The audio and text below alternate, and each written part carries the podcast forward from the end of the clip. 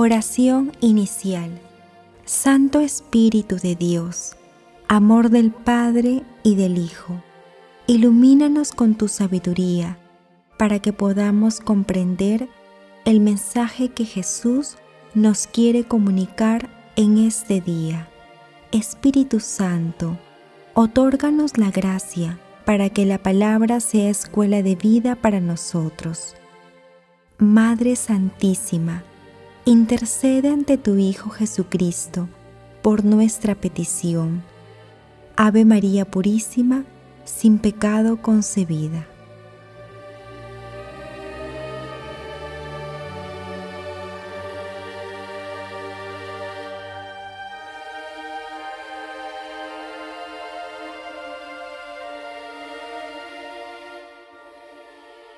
Lectura del Santo Evangelio según San Mateo capítulo 8, 18 al 22.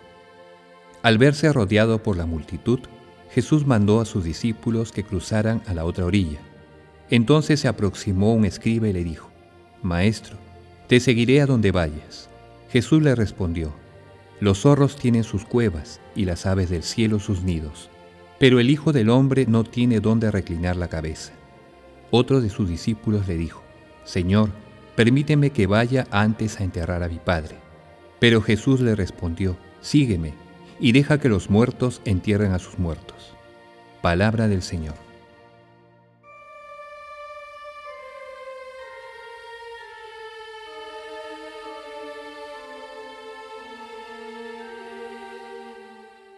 El texto de hoy está tomado del Evangelio de San Mateo y relata los mismos hechos que el pasaje de ayer, de Lucas. En el capítulo 9, versículos 51 al 62. Asimismo, el pasaje de hoy se ubica luego de una sanación y un exorcismo que hizo Jesús, y aborda las condiciones para el seguimiento cristiano. En el texto de hoy, Jesús responde de manera exigente con la expresión Tú sígueme, y deja que los muertos entierren a sus muertos.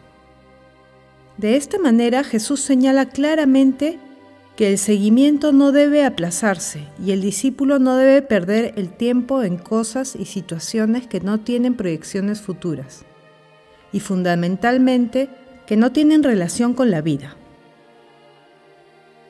El escriba no era consciente de ello. El seguimiento a Jesús está por encima de las necesidades familiares, lo cual implica rechazar las obligaciones humanas por más razonables que puedan parecer, si es que retrasan la obediencia al Señor.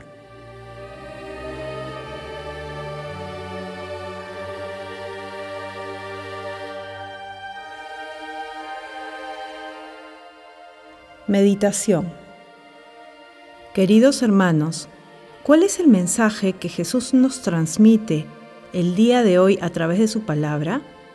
Si queremos seguir a nuestro Señor Jesucristo, será vital el carácter deliberado y radical de la decisión de seguirlo, sea cual sea la circunstancia de vida que experimentemos. No es fácil, pero tampoco es imposible. Somos conscientes de que en el camino aparecerán las tentaciones, que nos incitarán a evadir la cruz e ir perdiendo el objetivo central de nuestras vidas. Asimismo, si no alimentamos nuestro espíritu con el alimento del cielo, nuestro optimismo puede decaer con el tiempo y nuestro seguimiento se convierta en una rutina llena de desaliento. Hermanos, todos estamos llamados por nuestro Señor Jesucristo para participar activamente en el plan divino de la salvación. Nuevamente lo decimos, la misión no es fácil. Somos frágiles, pero pongamos nuestro esfuerzo para seguir a Jesús a través de nuestros hermanos más necesitados. Empecemos brindándoles ayuda y consuelo material y espiritual. Hermanos, meditando la lectura de hoy, respondamos, ¿cuáles son las características de mi seguimiento a Jesús en mi familia, en mi centro laboral, y o de estudios en mi comunidad y también como ciudadano global? Que las respuestas a esta pregunta nos ayuden a ocuparnos de las cosas que realmente tienen proyecciones de vida eterna. Jesús nos ama.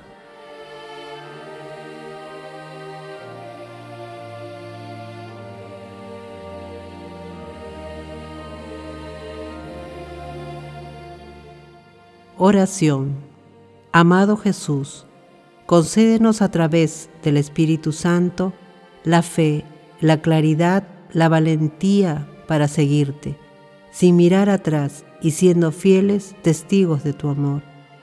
Espíritu Santo, fortalece nuestra vocación de seguimiento total a Jesús, para que las travesías que nos propones seamos siempre portadores del amor de la Santísima Trinidad Padre eterno, fortalece con tu Espíritu Santo al Papa Francisco, a los obispos, a los sacerdotes, a los consagrados y consagradas, en la misión de llevar la palabra a todos los confines de la tierra y de ser ejemplo del amor de nuestro Señor Jesucristo. Madre Santísima, Madre de la Divina Gracia, intercede ante la Santísima Trinidad por nuestras peticiones. Amén.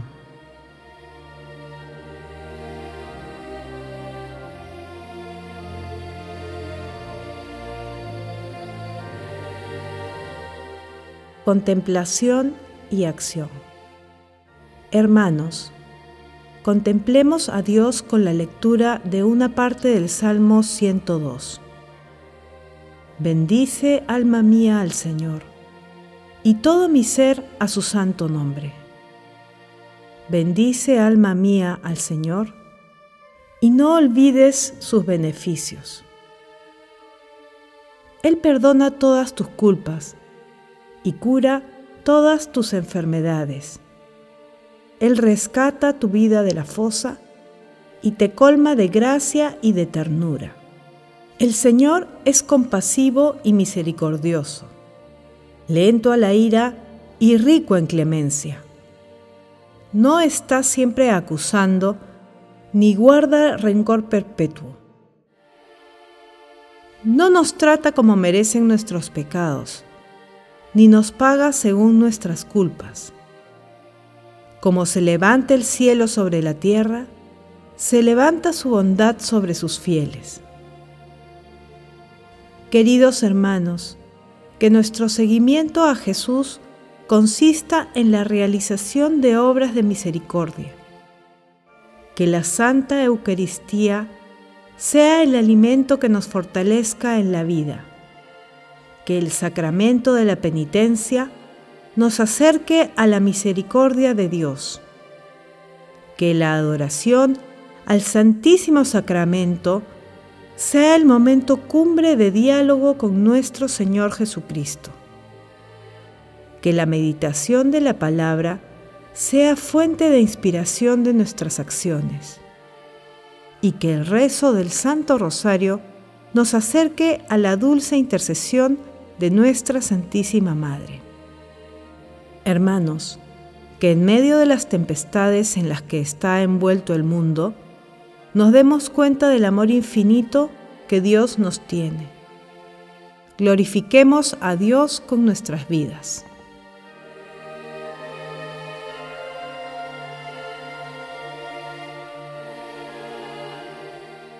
Oración final.